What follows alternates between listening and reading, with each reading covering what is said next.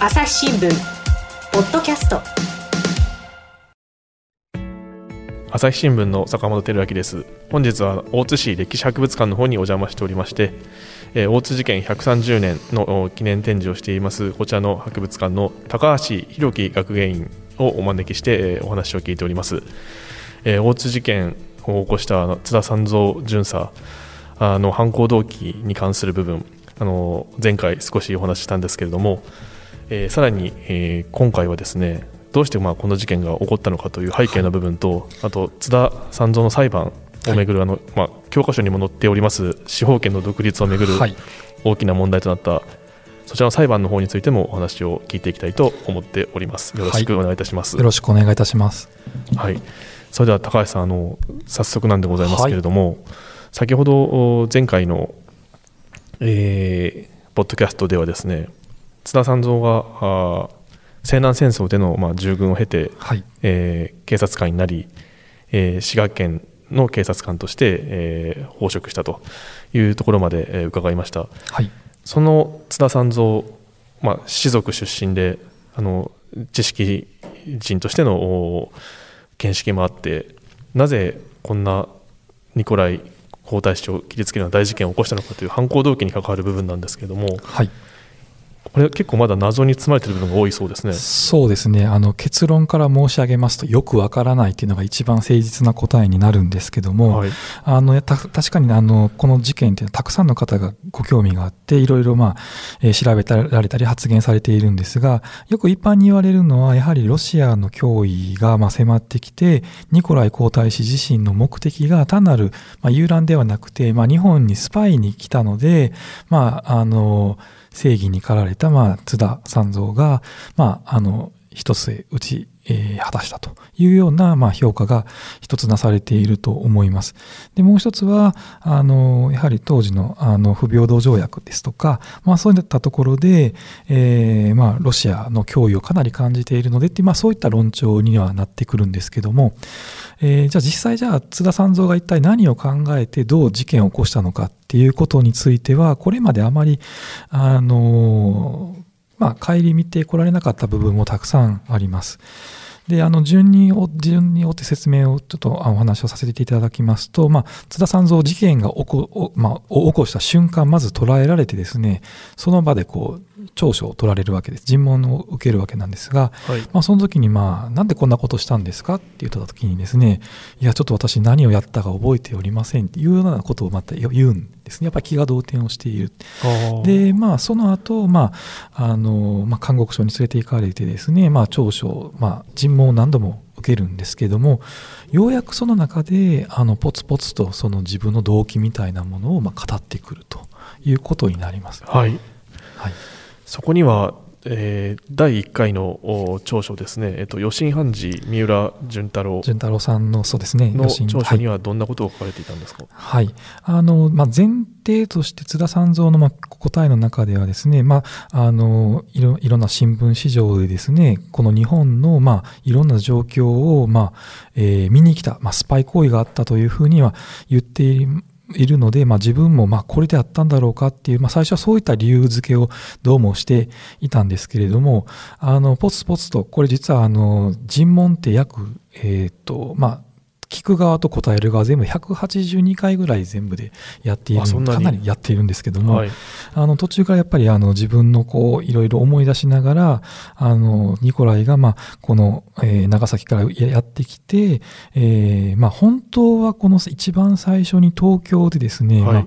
えー天皇に拝謁するべきなのにそれがなかったんではなかったじゃないかみたいなことを言ってみたりですとか、はい。あとはですね、実はこの当時事件が起こった時、あの津田三蔵は、えー大津市内で3回警備の場所が変わっているんですが、えーえちょうどですね、その、えっ、と、ミデラを、えーまあ、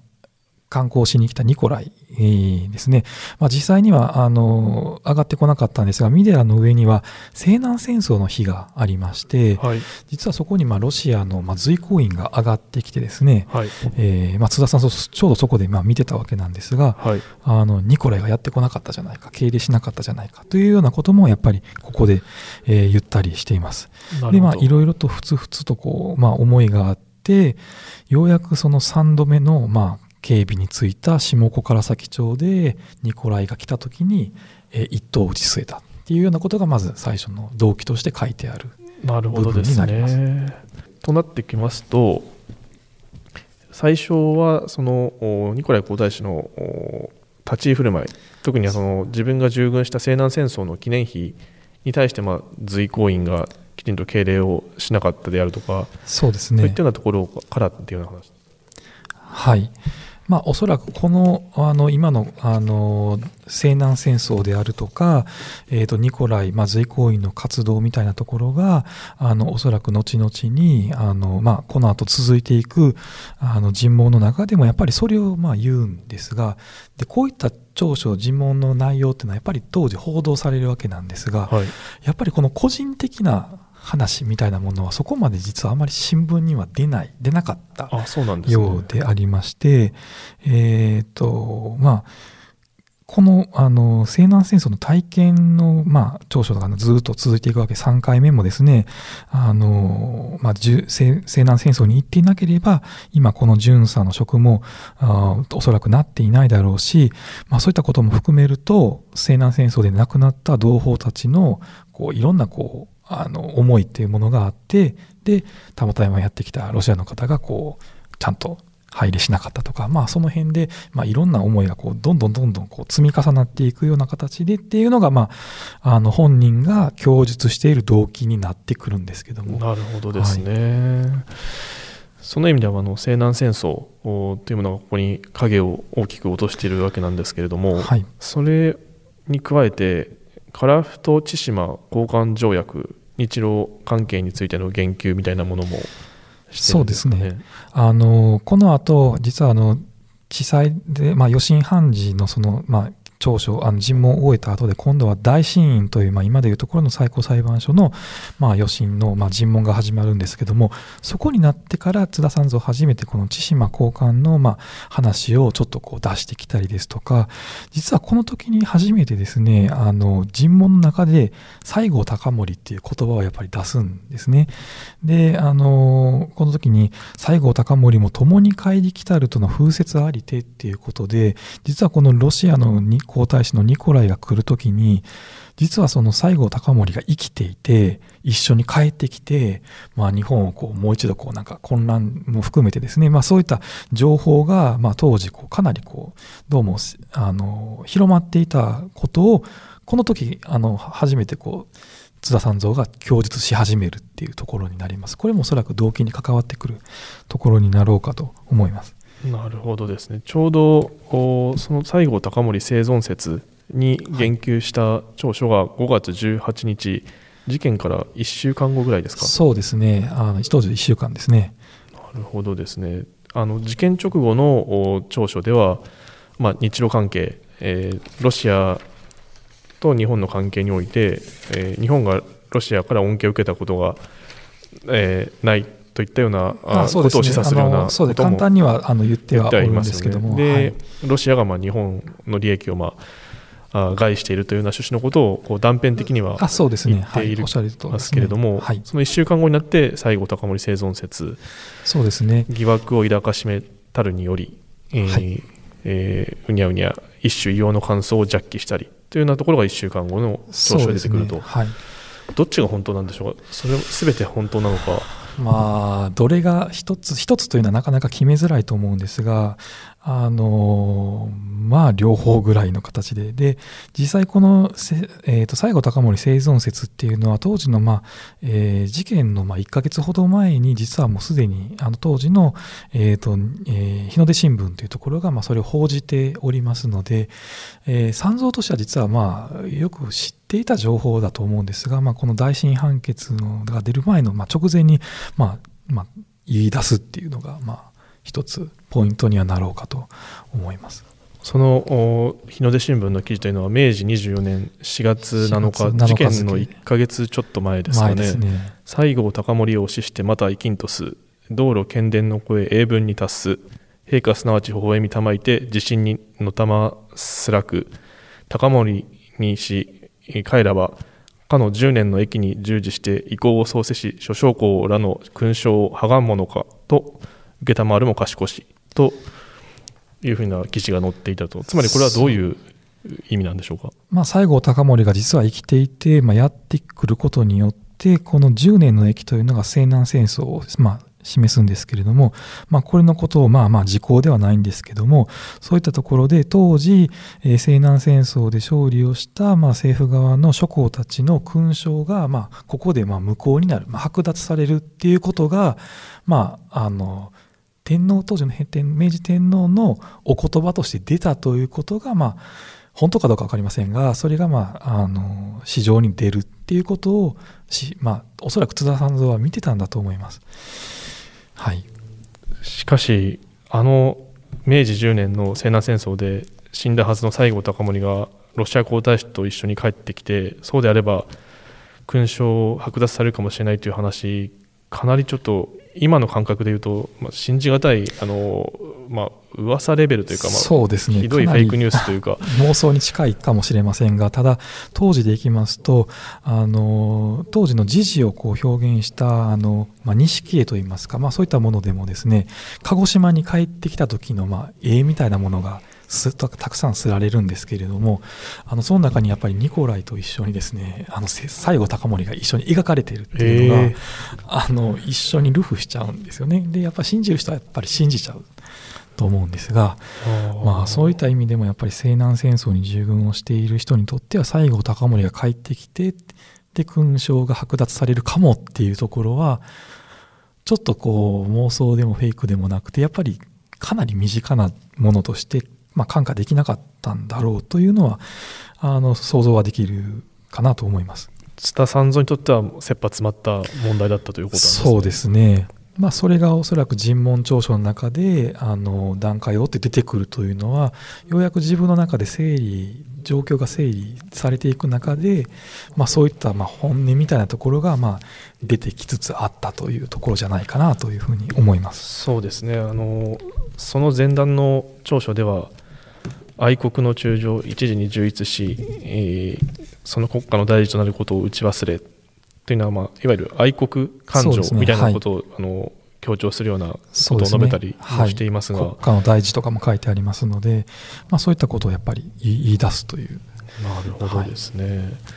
この長所全体を読むとすごくそのナショナリストとしての津田三蔵の一面も見えてくるような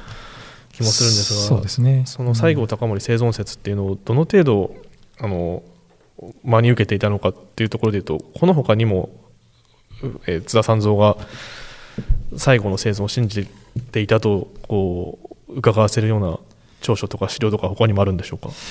えーと、今回はその展示間では特には出してないんですけれどもあのやっぱり端々にこの西南戦争に従軍してその同胞をというような表現がたくさん出てきますので、まあ、実際その西郷隆盛生存がまあどうかっていうところのまあ直接的なところはあの書いてはいないんですけども、まあ、端々にそういう情報を出してきているので本人はかなり意識してたんだと思いますね。それだけ西南戦争がまあ、津田三蔵にとって、まあ、いい意味でも悪い意味でも決定的な人生の上での出来事になってたという、ね、そうですね。かなりの部分を占めていたと思われます。なるほどですね、まあ、ずっとだからこの時点に至るも西南戦争を引きずって人生として引きずっていたというところはでも濃厚にそうですね。の中からも読み取れますね、はい、なるほど。朝日新聞ポッドキャスト朝日新聞歩ききは人工音声が伝えるニュースサービスです。外に出かけたらスマートフォンのアプリで、お家にいるときはスマートスピーカーに朝日新聞のニュースを聞かせてと言ってください。あなたの知りたいニュースどこででも朝日新聞歩ききたった5分で今日のニュースをまとめ聞き。してこのようなあ調書を取られてですねいよいよこう裁判にかけるという段階になった時に大きな問題が持ち上がったということなんですけども、これがかの歴史教科書にも有名ないわゆる司法権の独立をめぐる論争という形になるわけですね。はい、これはどんな問題だったんでしょうか？えーと、一応、事件が11 5月11日に起こりまして、判決がまあ出るのが、えー、5月の27日ということで、16日後になります。で、あの当時、その事件がまあ起こってから、まあ、あの東京の方に電報でたくさんこういう状況が起こったということで、まあまあ、知らされるわけですね。で当時からもあの、えー、政府の中ではですね、まあこれをどういうふうに処罰するかっていうことをかなりあの揉めるわけであります。で、あの、刑法第116条っていうのがありまして、まあ、あの、これが、えー、大逆罪、まあ、皇室罪とも言いますけれども、まあ、あの、天皇皇后以下を、まあ、あの、こう、危害を加えた場合は死罪にするというものを、まあ、適用してですね、えー、なんとかこう死刑にするということが基本的な、まあ、えー、政府の、まあ、まあ、まあ、なんだあの意向といいますか、スタンスがありました、はい、それが第一点ということになろうかと思います。なるほどですね。その真意といいますかは、やはりこのような事件を起こしてロシアに対して申し訳がないと。ね、はいあのやはり当時のいろんな記録とか要人のその手記とかいろんなものを見てますとやはりこうあの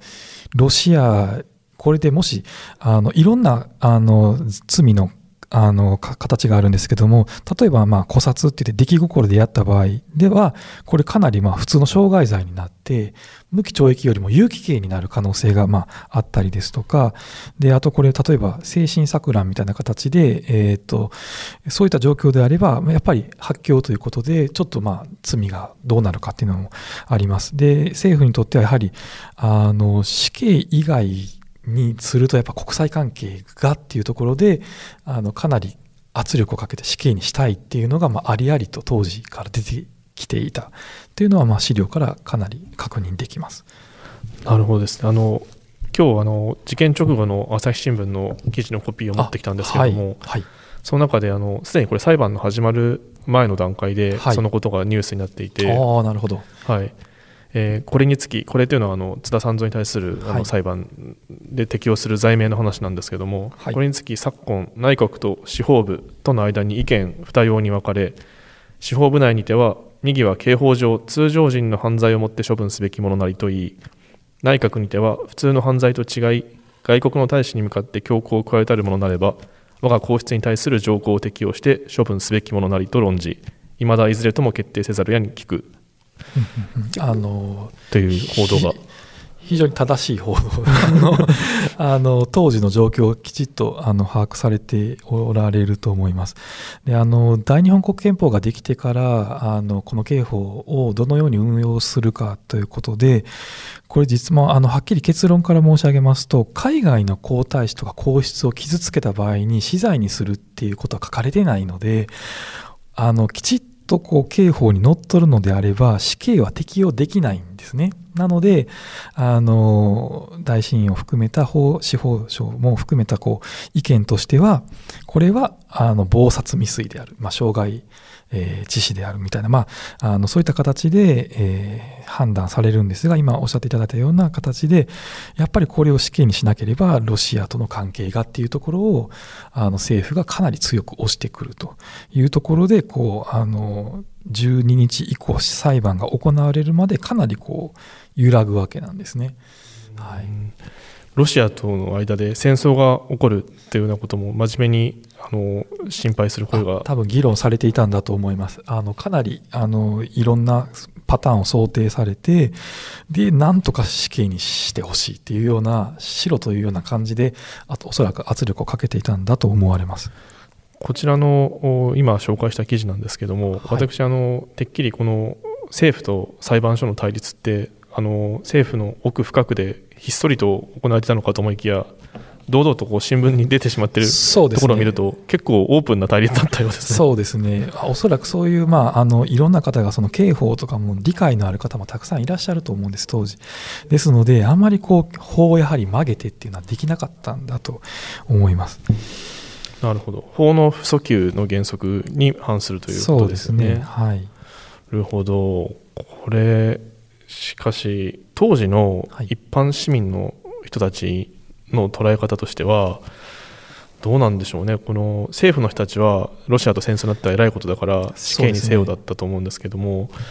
一般の世論としてそこまで求めたのか。そうですね、そういったその当時の方々の声みたいな資料があれば、非常にまたあの法律とはまた別の、まあ、当時の方々の感覚としては大事だと思うんですが、なかなかわからない部分ですね。そうですね、はいこれあの先に結論に飛んでしまうんですけど、はい、あの最終的にあの大審院の判決は、はい。はい、あ皇族に対する罪ではなくて一般の謀殺未遂罪を適用して無期時計、無期懲役、えー、をまあ判決として言い渡したわけなんですけれども、ね。はい、当時のこれ朝日新聞の記事もまた引っ張り出してきたんですけれども、まあまあ妥当な判決だみたいなあ雰囲気のことが書いてあって、この先ほど申し上げたあの岩波文庫の大津事件という本ですとですね、佐竹さんの、はい、はい、あの西郷隆盛の弟西郷嗣道、はい、大臣がですね、はい、これから戦争せねばなりませんと。あそうですね。あの津田三蔵一人の命を助けんがため国家の災いを招くとは何事だと小島大臣委員長に怒ったという記述がありまして、はいはい、ありますあります、はい、新聞に出てくるなんか割と冷静な意見とこの政府のトップの人たちのこの老媒ぶりとの対比がなんかちょっと、はい、面白いですねあの当時のその小島大臣委員長の小島の手記なんかを見てますとこれもう頭から死刑にはできないというふうなもう明確だったんですね。あの手記の中にも各もあの、えー、明白な事件ということでこれは死刑ではなくてあの謀殺未遂にすることが明白なので本来はこれ大審院ではなくて大津司祭で、まあ、傷害罪として裁判をしないといけなかったのがあの、まあ、政府の関与もあって大シーンにま持っていかれるっていうところがまあ一つ大きなポイントになっていくんですが一方でもう一つやはり当時でいくと違反なんですけども小島あのが大審委員長の小島自体もそれはできないよということを判事にも言うということで、まあ、いろんな形で裁判干渉が行われているということで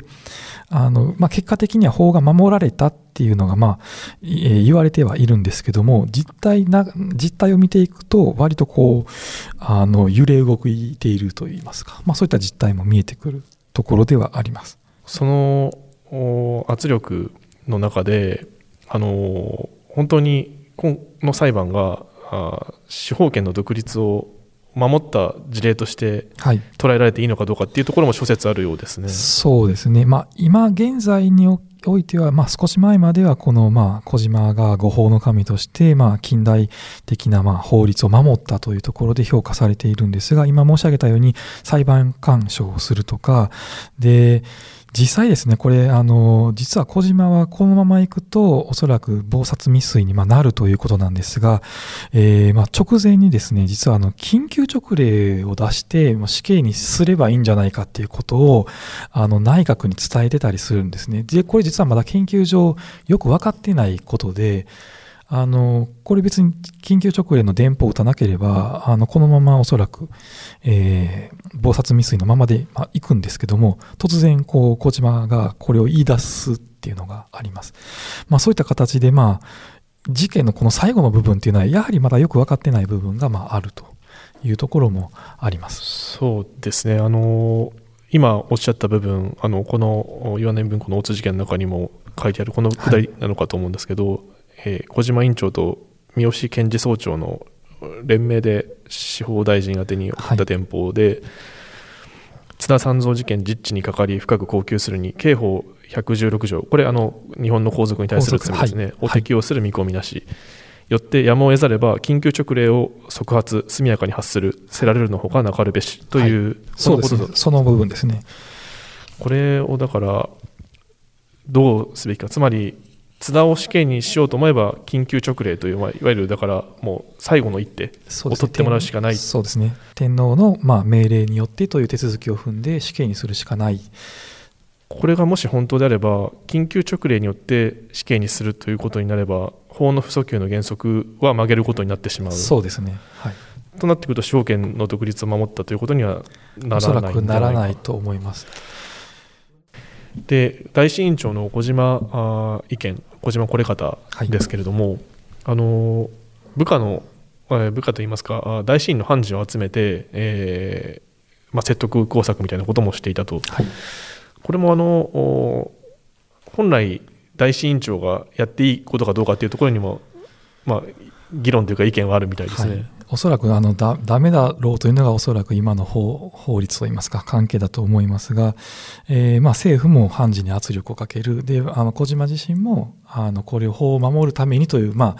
えーことだったのかもしれませんがあの皇室罪は適用させないっていうことでかなり干渉するっていうのが、まあ、あの実態としてはあったわけですね。そうですね。それが裁判所構成法という当時の法律に照らしても OK だったのかどうかという、おそらく 彼はだダメだとは思うんですけども、はい、なるほどですね。だから単純にこう司法の独立が守られたと言えるかどうかというところはちょっとそうですね。議論諸説あるというとこころなんですね。はい。まあ、結果的に、まあ、あの法法文に照らして、えーまあ、あのこう海外の皇太子は、まあ、その116条に適用しないっていうところだけを見ると、まあ、法が守られたというふうに、まあ、あの理解できなくもないと思いますが、まあ、実際歴史の立場で見ていくとこの中具体的な流れを見ていくと、まあ、なかなかスレスレな部分だなっていうのは正直思いますね。なるほどですね。あの事件後のちょっと話になるんですけども、先ほど展示品にも出てましたあの血染めのハンカチ、はい。あの切られたニコライ、えー2世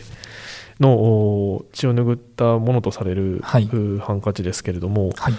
えーこれなんか端っこの方がなんか切り取られたような跡があったんですけどこれはなぜそんな感じだったんでしょうか？えーとまあ、当時あの、ニコライはですね、あのこの後、まあ、あの帝あ皇帝になるわけなんですが、まあ、最後あのロシア革命の時にまあ惨殺されてしまう、まあ、銃殺されてしまうということで、えーとちょっと私もこれもあのはっきりとはあの調べたわけではないんですが、あのまあ、当時ですね、まあ、今から数十年前に、えーニコライの、まあ、あのそういった銃殺以降の、まあえー、なんでしょうか、あのまあ、血染めのシャツが出てきたんですかね、まあ、それをまあ鑑定する上で DNA 鑑定する上であの、まあ、当時大津でこういった形で切られてえー血染めのハンカチがあるということで、まあ、当時これはまあ押収品でもありましたので、まあ、これをまあ使わせてほしいと、またおそらくロシアが言ってきたんだと思いますが、まあ、これを使ったというふうに言われています。そのお血染めのハンカチを使ってその DNA 型の照合作業はいみたいなことが行われたのかと思うんですけど、それの結果はどうだったんでしょう？か、えー、となかなか申し上げづらいんですが当時は、ね、あまり参考にならなかったというふうなことをちらっと聞きました。ああそうなんですね。あの1918年がロシア革命だったと思いますのででその後100年経った2018年にもう一度何かあの関係の調査をした時に当時この、えー、血染めのハンカチの当時の DNA データをなんか使って、まあ、参考になったというのはきあの後々あの博物館としては聞いております。あの、まあ、そういう状況ですね。つまりじゃあニコライ2世のお遺骨やあのそういったあの特定にあそうですはい。決め手にはならなかったけども、何かしら寄与する部分はそうですね。あのそういうふうに聞いております。なるほどですね、日本であの血染めのハンカチが、まあ、今日に至るまで保管されていたことによってということですね。そうですね、まあ、当時あの血染めのハンカチであるとか、まあ、ロシアの方が当時たくさん来て、まあ、あのそれを見ておられたので、まあ、情報としては、まあ、ロシアの方にも伝わっていると。言えますねなるほどですね。あのさらにまた展示品の話なんですけども、はい。あの先ほども話の出たあの大シーンの判決はい、のお写しといいますか写真はいはい。ですね、これあの写真撮影はあの一般のお来館した人の写真撮影は不可だということなんですけども、結構判決文自体はあっさりした判決のように読めましたけれども。そうですね、あの一応、えーと、謀殺未遂罪のですね292条を含めたですねあの294条ですかね、その辺を適用して、まあえー謀殺未遂にするっていうことが、まあ、淡々と書かれているだけのものになります。ではいなんかあの思ったよりもまあ短い判決をそうですね、まあ、いろいろこう、まあ、当時のあの状況を考えていくと、これも、まあ、考える方はいると思いますが、これ、もともと皇室罪で、えっ、と起訴されているんですが、これ最終的に皇室罪ではなくて謀殺未遂として、えー、罪として処する処するということで、どうなんでしょう、今の、あのー、裁判の流れでいくと、起訴した内容と違う判決が出るっていうところで、これ割と法律、まあ、あのまあ、なんかどうも管轄違いの本当は判決を出さないといけないのにっていうようなことを放送関係の方がよくおっしゃるっていうので、まあ、その辺も含めてまたいろんな方に考えていただければとは思うんですけども。なるほどですね。うんこの展示品を見てると本当にそういう意味では大津事件全体を開館することができるなと改めて思うんですけどもあ、はいはい、あの不思議なあの写真が2枚ほどブロマイドみたいなのがありましたですね。あ,、の二人の写真は何の写真なんですか？あの二人はですね、あの実際にニコレが切りつけられた時に、あの人力車夫であの引いてた、車を引いてた方。人力車を引いてた人なんですか、はい、その方が、はい、あの津田さんを取り押さえたことによって、一応ロシア側からさあの称賛されてですね、ええ、あの当時報奨金なんかをたくさんもらって、え、あの当時一躍、まあ、日本の中でも有名なお二人。であのプロマイド 2, 2枚はたくさん作られてたみたいで割とやっぱり愛国とか、まあ、いろんな意味でいろんな方がそれをまあ手に取ったり買ったりとか、まあ、していたみたいですね、まあ、それが残っているということになります。あの津田三蔵を取り押さえたことで、まあ、英雄になって日本から日本の政府からも勲章をもらったあそうですね、はい、みたいな話があるんでしたっけ、はい、そうですね。あの勲章をもらっています、はい、そのロシアからの膨大な年金と日本とロシアからの勲章とということでそうですね、はい、英雄になったわけですね。はいまあ、かなりそれであの生活も潤いますし、まあ、その名誉を持って、えー、北外地さんという、まあ、お一人の方はあの地元のあの市議会議員にまで、まあ、なってですね、まあまあ、立派になっていくっていうような。議員に、はい、なるほどですね。ただあれですよねあのその後日本とロシアは戦争になっていくわけですけども、その日露関係がまあ悪化していく中でこうしたその2人の人力車を引いてたお二人の運命っていうのはその後どうなっていくんでしょうか？あのまあ当時、まあ、あのロシアを手助けしたということで、まあ、あのロシア側からはまあそうなんですが日本国内でももうあの敵国のっていうのような、まあ、話ももちろんあったと思いますが、えー、まああの状況はまあ刻々と変わっていきますので、まあえー、称賛されていた人がまあ批判される側に回るというのはまあ当然あったとは思いますけれども、はい、あの事件直後はあの愛国教育に使いたいということで、なんか写真を、ブロブロマイド写真を欲しいみたいな。そうですね。あの、学校教育とかでも使いたいということで使っているところがどうもあったみたいですね。まあでも、その20年を経ずして日本とロシアの戦争になって、この英雄だったお二人もまた全く違う環境に身を置くことになってしまったということですね。ねまあ、そういう意味では、まあ、大津事件によって、まあ、人生を、まあ、狂わされたとはまでは言いませんけども、まあ、大きく変わってしまった人お二人ということにはなろうかと思います。津田三蔵自身も、まあ、事件直後はもう本当に口を極めてののあの批判されてというか、まあ、共感あの、はい、驚愕の今日にあの圧巻の感ですね。そうですね。えー、いうふうに新聞の見出しに取られたりもしてるんですけど、はい逆にこの日露戦争時代になってくるとまた評価変わってきたりっていうのは、ね、どうなんでしょう、ちょっとその辺はちゃんと調べたことがないんですけども、津田三蔵自体はもうあの事件直後、まあ、半年後にすぐ亡くなっておりますので、あまりこう顧みられることがなくなるっていうのが正直なところじゃないかなと、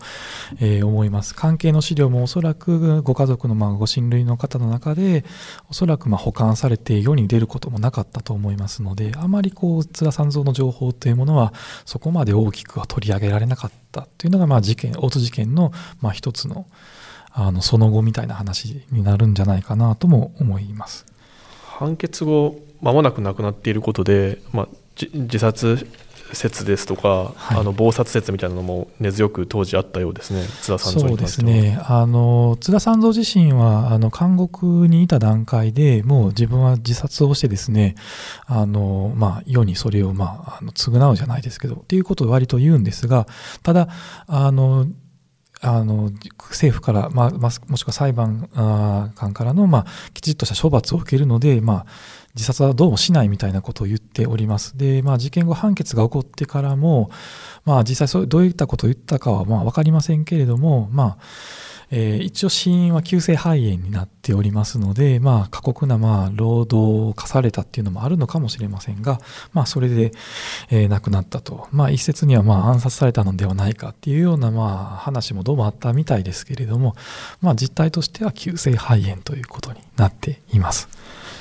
そうですね。こうやって事件全体を見渡していくと本当にあの加害者も被害者もなんかこう明治という時代の激動にこうなんか翻弄された当事者たちという側面もあるのかなっていうことを本当改めて今のお話聞いてるも思いましたねね、多分関係者の皆さん江戸時代の終わりに生まれて、まあ、今おっしゃられた近代化の中で日本が目まぐるしく変わっていく中で起こった事件に、まあ、自分たちもおそらく戸惑いとか、まあ、法律とか制度とか変わっていく中で対応せざるを得なかったっていうのがあるので、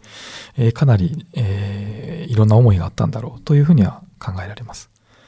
というようなことをこの130年の節目で改めて考えてみるのも意味のあることかもしれないですね。そうですね。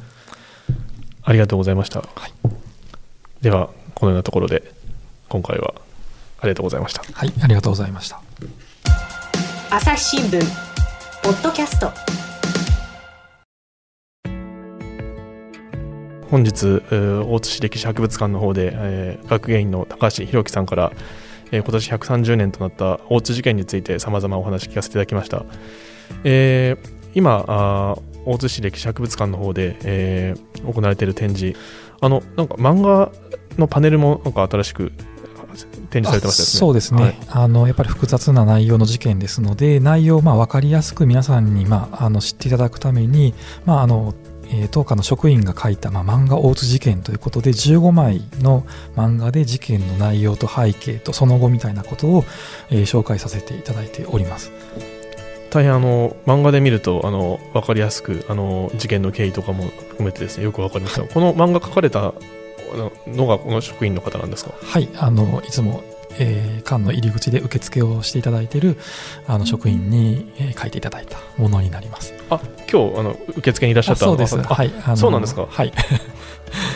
このさっき、えー、引き合いに出したあの岩波文庫の大佐竹、えー、武樹の書いた大津事件という本ですね。はい。この本の後書きをですねあの三谷太一郎先生がですね書いてらっしゃるんですけど。はい。あの大津事件は国家のレベルだけでなく社会のさまざまなレベルでさまざまな形で今日もなお生じていると言ってもよい。これはあの大津事件に出てきたあの人たちの翻弄された運命ですとかあのなんて言うんでしょうかあの政府と裁判所の対立ですとかですねこう強いものに対してどう対処するかとかこう圧力をかけられた時にどう対処するかとかですね、うんうん、ある意味でいろんなレベルでのこう生き方というか対処の仕方みたいなものを問われるという意味でそういうことなのかなと思うんですけれども本書はそうした今日のさまざまな大津事件に処する人々にも尽きない示唆を与えるであろうと。この西南戦争に翻弄された津田三蔵。で英雄になった2人の人力車夫がその後の日露戦争であの直面したあ時代とかも含めてですねやはり時代に翻弄された人たちの物語なんだなということを改めてあの感じました。非常にあのそういったようなことを考えさせてくれる有益な展示だと思いますのであのぜひご覧になったらいいんじゃないかと思います。本日ありがとうございました。朝日新聞の坂本がお伝えいたしました。この番組へのご意見ご感想をメールで募集しています。ポッドキャストアット朝日ドットコム。Podcast ast アットマーク朝日ドットコムまでメールでお寄せください。ツイッターでも番組情報を随時紹介しています。アットマーク朝日ポッドキャスト朝日新聞ポッドキャストで検索してみてください。